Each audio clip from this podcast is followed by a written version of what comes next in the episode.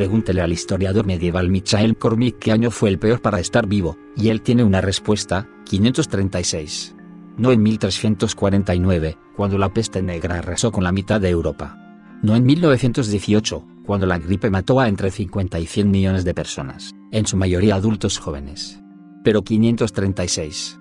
En Europa, fue el comienzo de uno de los peores periodos para estar vivo, si no el peor año, dice Cormick un historiador y arqueólogo que preside la iniciativa de la Universidad de Harvard para la ciencia del pasado humano. Una misteriosa niebla sumergió a Europa, Medio Oriente y partes de Asia en la oscuridad, día y noche, durante 18 meses. Porque el sol emitió su luz sin brillo, como la luna, durante todo el año, escribió el historiador bizantino Procopio. Las temperaturas en el verano de 536 cayeron 1.5 grados C a 2.5 grados C, iniciando la década más fría en los últimos 2300 años. La nieve cayó ese verano en China, cultivos fallidos, las personas murieron de hambre.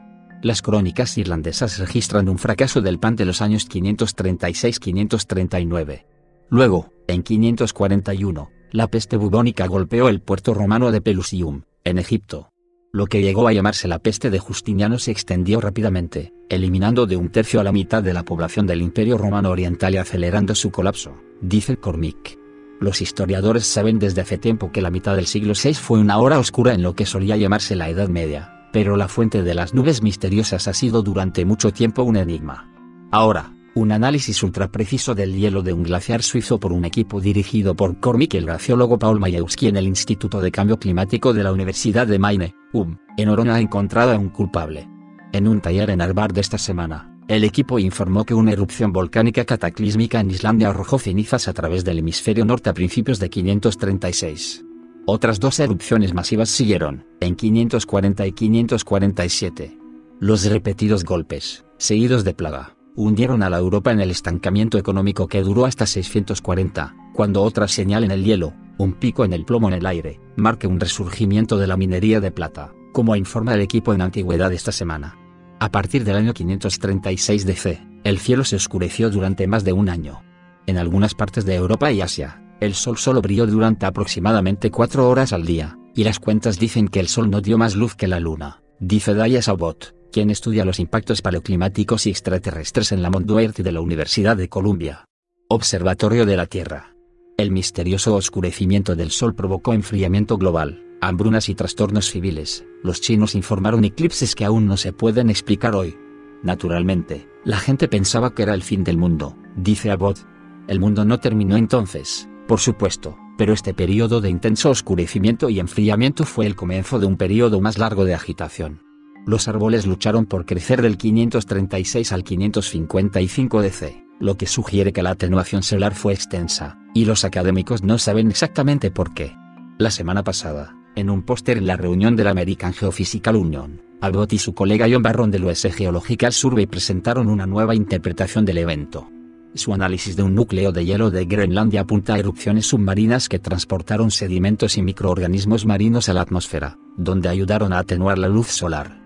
Gráfica de fósiles e iones sulfato Los investigadores descubrieron una gran cantidad de fósiles de áreas tropicales, línea azul, depositados en el hielo de Groenlandia durante el siglo VI.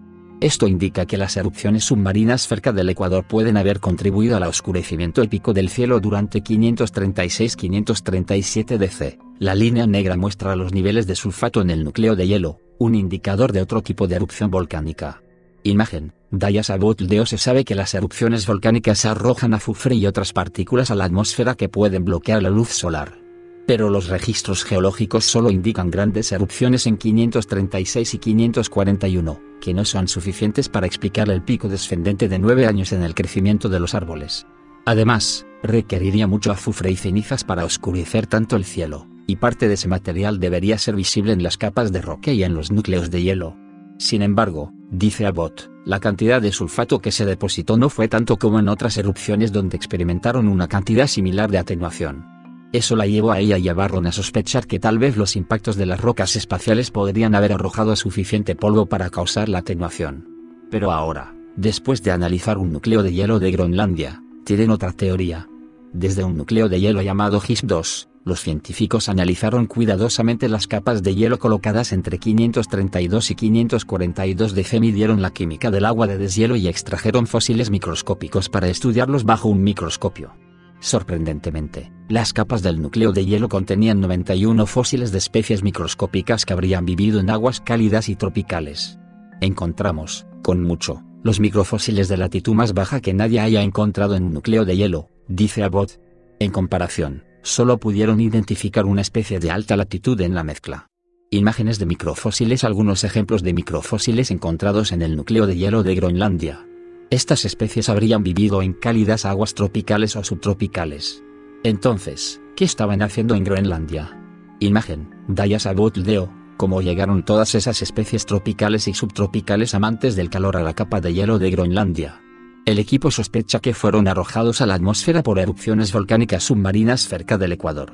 En lugar de emitir mucho azufre, estas erupciones submarinas, en aproximadamente 536 y 538 DC, habrían vaporizado el agua de mar. El vapor ascendente transportaba sedimentos cargados de calcio y criaturas marinas microscópicas a la atmósfera. Después de flotar alrededor de la atmósfera por un tiempo, algunas de estas partículas finalmente se habrían asentado en el Ártico. Las erupciones volcánicas ecuatoriales en particular pueden afectar a todo el globo y, una vez en la atmósfera, los sedimentos y microorganismos blancos habrían sido muy buenos para reflejar la luz solar de vuelta al espacio. También son difíciles de detectar en los registros de sedimentos, lo que explica por qué no se habían notado antes. Todavía existe una pequeña posibilidad de que las rocas espaciales que golpean cerca del Ecuador puedan haber arrojado al aire los sedimentos y los microfósiles pero la química del núcleo de hielo y la falta de polvo cósmico en las capas hace que esta hipótesis sea menos probable. Si hubiera eventos de impacto, tendrían que ser relativamente pequeños, dice Abbott. Luego, a ella y a su equipo les gustaría analizar otro núcleo de hielo de Groenlandia para ver si pueden replicar estos sorprendentes resultados. Si quieres seguir escuchando contenido interesante esté al pendiente de nuestros audio programas Ser Buenos yo soy Javi Vela hasta pronto.